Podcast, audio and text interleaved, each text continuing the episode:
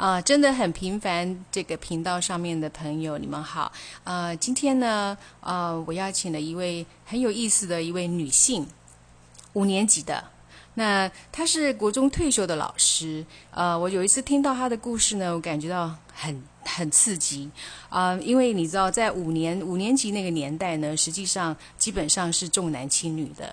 那女性是比较没有任何选择权的，或者是决定权的。但是呢，啊，这位啊老师呢，他出生在的是一个啊，就是属于那种。凡事都是呃顺势父母亲模式的这个乖乖女生啊，这样子的一个家庭背景之下，但是呢，她在她结婚的那一年呢，她悔婚，然后呢，毅然的去回去找她那个前男友，而且这前男友还在当兵哈。于是，所以呢，她做了这样的一个啊当下悔婚的选择啊。所以，听众朋友可以知道我为什么邀请这位。陈老师来分享吗？因为你那个年代的女性可以做这么啊决断的选择，这肯定有她的心理背景跟她的动机的。那我想今天请她来分享的原因呢，在于是我想她的内容呢，似乎可以让我们现代的女性啊，现代的女生，不论你二十三十五十，我想都可以有呃一个很好的一个觉察。好，那我想我现在就请这个啊陈老师来，陈老师好。哦，大家好。我第一次面对这样子的广播节目，其实还蛮紧张的。那我也不知道我说的东西是不是对大家有帮助，但是呃，我想就是很真实的告诉大家我的一点小小的故事，这样子。是的，老师，你来分享一下，当时你那个年纪是二十几岁的时候吗？呃，对，应该是二十二十，看应该是二十五岁左右。哦，二十五岁左右的时候，而且你是五年五年代的嘛，哈。对。所以呃，请问一下，你你那个时候悔婚，当下悔婚的原因呃？是什么以至于让你有这个动机悔婚去呃回去找你原来的前男友呢？嗯，其实当下我觉得真的是可能我跟我先生就是一个很浓的一个缘分，因为我就是要在拍婚纱的前一天，心里就有一个声音告诉我说，我一旦拍了这个婚纱。我就没有办法在心中再想起这个男生，我觉得我好像没办法做到这样子的，没有办法做这样子的决定，所以呃我没有办法去拍婚纱，不能够跟这个男生结婚，所以就是心里一时的那样的感那样子的念头闪过，可是他就很强烈的。那时候占据我整个的心思，我非做这件事不可。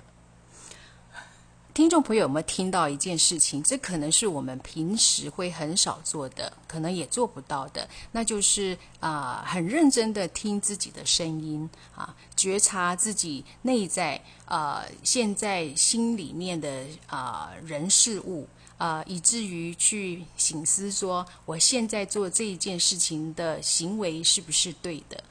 我我我听到的是这个，就是觉察这个自己内在的声音，以至于来帮助自己做决定。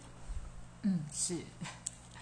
哎，所以那时候就呃，我觉得我听到自己这样的声音，所以我就开始一个人去面对处理这样的事情。因为呃，我的爸爸他是不能接受这样的状况，所以爸爸这么多年来。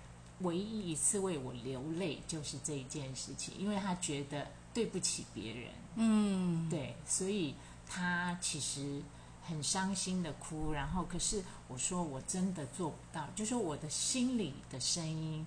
然后，呃，可能从小我觉得我对感情、对爱的这个部分的，嗯，需求还有那种，呃。是没有办法模糊带过，就是爱就是爱，不爱就是不爱。我是没有办法说服自己委曲求全那样子，所以在这件事，我还蛮坚持，就是即便让爸爸伤心，可是我也觉得我没有办法违背自己的心意，所以包含整个后来去跟男方退婚。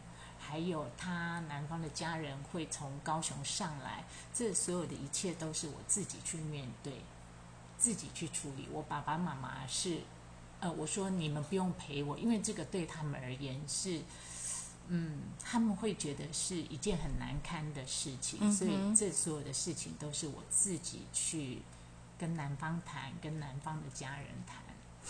哇，这个真是一个好坚定的一个选择哦，嗯。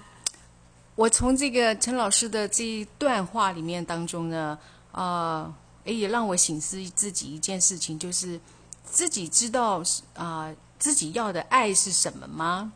嗯，这个我晚上我可以回去跟我先生讨论一下。嗯，不过呃，就是分享听众朋友，就是老师刚才讲到说，我清楚我自己要的爱是什么，这个是不能模糊带过的。嗯，这个很不容易。哦，我觉得这件事情很重要。那我想再继续请老师，就是说，嗯，当你做了这个选择之后，你又一个人独自去面对这些啊，所父母亲所谓难堪的这些事情，啊，当下你那个时候的前男友知道吗？哎，那时候他都不知道。那时候他已经，他那时候是当完兵在清大念研究所。所以他其实已经对我们这段感情是放弃的，所以他并没有苦苦追求我，或者他就是他也是一个，嗯，我觉得他也是一个很绅士的人，所以他其实就祝福我这段婚姻，因为他知道我订婚了，所以他并不知道我后来有这样子的决定。我是决定了以后，呃，我哥哥，我哥哥有告诉我的前男友，就说。他其实希望他说服我不要做这样的决定，这也真的很为难他。哦当然，对对对，但是他没有回应。那后来我其实把呃我的这一段婚姻都处理完之后，就是都获得双方呃就是接受了之后，我才告诉我的就是现在我的先生，告诉他说我希望能够回到他身边，可是其实他是抗拒的。因为他觉就是这个伤害对他，我的离开对他其实是蛮让他蛮受伤，所以他其实已经是对这一段感情那时候是死心的。这个真的是，呃，我可能不一定都做得到，因为老师，你那个年代是几零年？八零吗？八零。八零年代，听众朋友来思考一下哦。八零年代哦，如果是你，你是啊，跟我一样是六年级的话，八零年代那时候，呃，在女生的这一块的那个呃选择权，可能还是没有这么透明的。可是她依然啊，自己单独勇敢的面对这件事情之后，还。自己跑到人那个前男友面前，告诉他说：“我退婚了，然后我要回到你身边。”然后这个前男友还某种程度的，就是有点冷漠。呃，我觉得这件事情，老师你要好坚强哦。哎，对。可是因为，嗯，我我觉得我一直，我觉得我对于我未来的工作或人生目标好像没那么清楚。可是我觉得对爱情这件爱这件事情，我的感受。呃，我觉得他对我一直是很重要，所以我向来面对这样子的状况，我其实都是很诚实，而且是会勇敢的去主动追求的。我我自己一直是这样。那请问一下，你的小孩知道这个过程吗？哎，有，在他他开始他在国中开始可能会面对有一些感情的事。那我有跟他分享这样的经验，其实我希望他学会，就是面对爱情，不论是你接受不接受，都应该要清楚的让对方知道，否则都会是一种伤害。所以我有跟他分享这样子的过程。嗯，太好了。我们今天从那个陈老师呢，五年级的这个陈老师呢，他那个啊，在八零年代那么勇敢的做这个悔婚 的这个选择，然后呃单独的面对呃这个男方那边的退婚啦等等之类的，然后再回到前男友前面，告诉他我希望和你在一起，这么坚定的爱情的这种观念跟认知，呃，我不晓得听众朋友你有没有，呃呃，反过头来讲，我自己的话我没有，呃，所以这个也是值得我。觉察，呃，我自己对于爱的定义是什么？呃，我们我在亲呃这个家庭教育的亲子研习里面当中，我们也有谈到家庭教育里面当中呢，有包含亲子教育，亲子教育里面就有包含到性心理、性价值、性关系。这里面有谈到一个东西，就是我想也分享给听众朋友。我想这里面也有一些年轻的朋友或者是父母亲，啊，亲密关系是不等于性关系的。就如同刚才陈老师他分享，当初这个孩子在国中的时候，可能面临到两性的这件事情的时候，妈妈跟他分享到就是有关于爱情的定义的这个部分。那我想这件事情是很值得我们啊去。醒思的，因为你一个家庭的一个建立呢，是关乎两人呃以上彼此相爱、彼此扶持的意愿，以至于啊共组这个家庭，那么也有共识的面对这个家庭未来要发生的各种大小事。所以，如果这个价值观是不一致的话，那么这个家庭这个里面的关系或者是功能，都有可能会啊有。啊，这个叫瓦解，或者是呃一些呃破口。所以呃，今天陈老师的分享呢，我们谈到的就是爱的选择，勇敢的做爱的选择。但是前提呢，要有一个事情叫做啊自我认知，对于自己的啊对于爱的定义的清楚。那我想最后再请陈老师来跟听众朋友呃。表达一下，就是他有没有后悔做当初的选择？哎，我完全没有后悔。我想，我呃，我其实很高兴，我当时做了这样子的选择。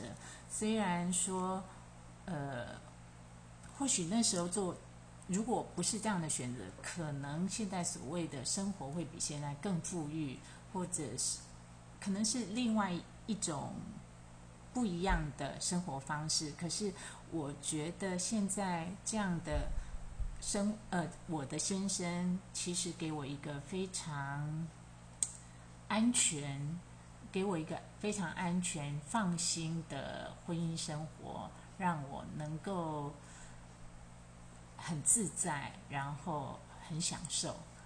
哇，今天谢谢，今天谢谢非常谢谢那个陈老师来啊，跟我们做那么内在深层的这个分享呃，因为呃要请一个呃现在退休的老师，要说说当初那个年代那个。单身女生做这样子的一个选择是不容易的。我想今天谢谢陈老师，那我也想说，以后有这个机会呢，可以请陈老师来分享他退休以后现在的这个生涯规划。我们今天谢谢陈老师，好，谢谢大家。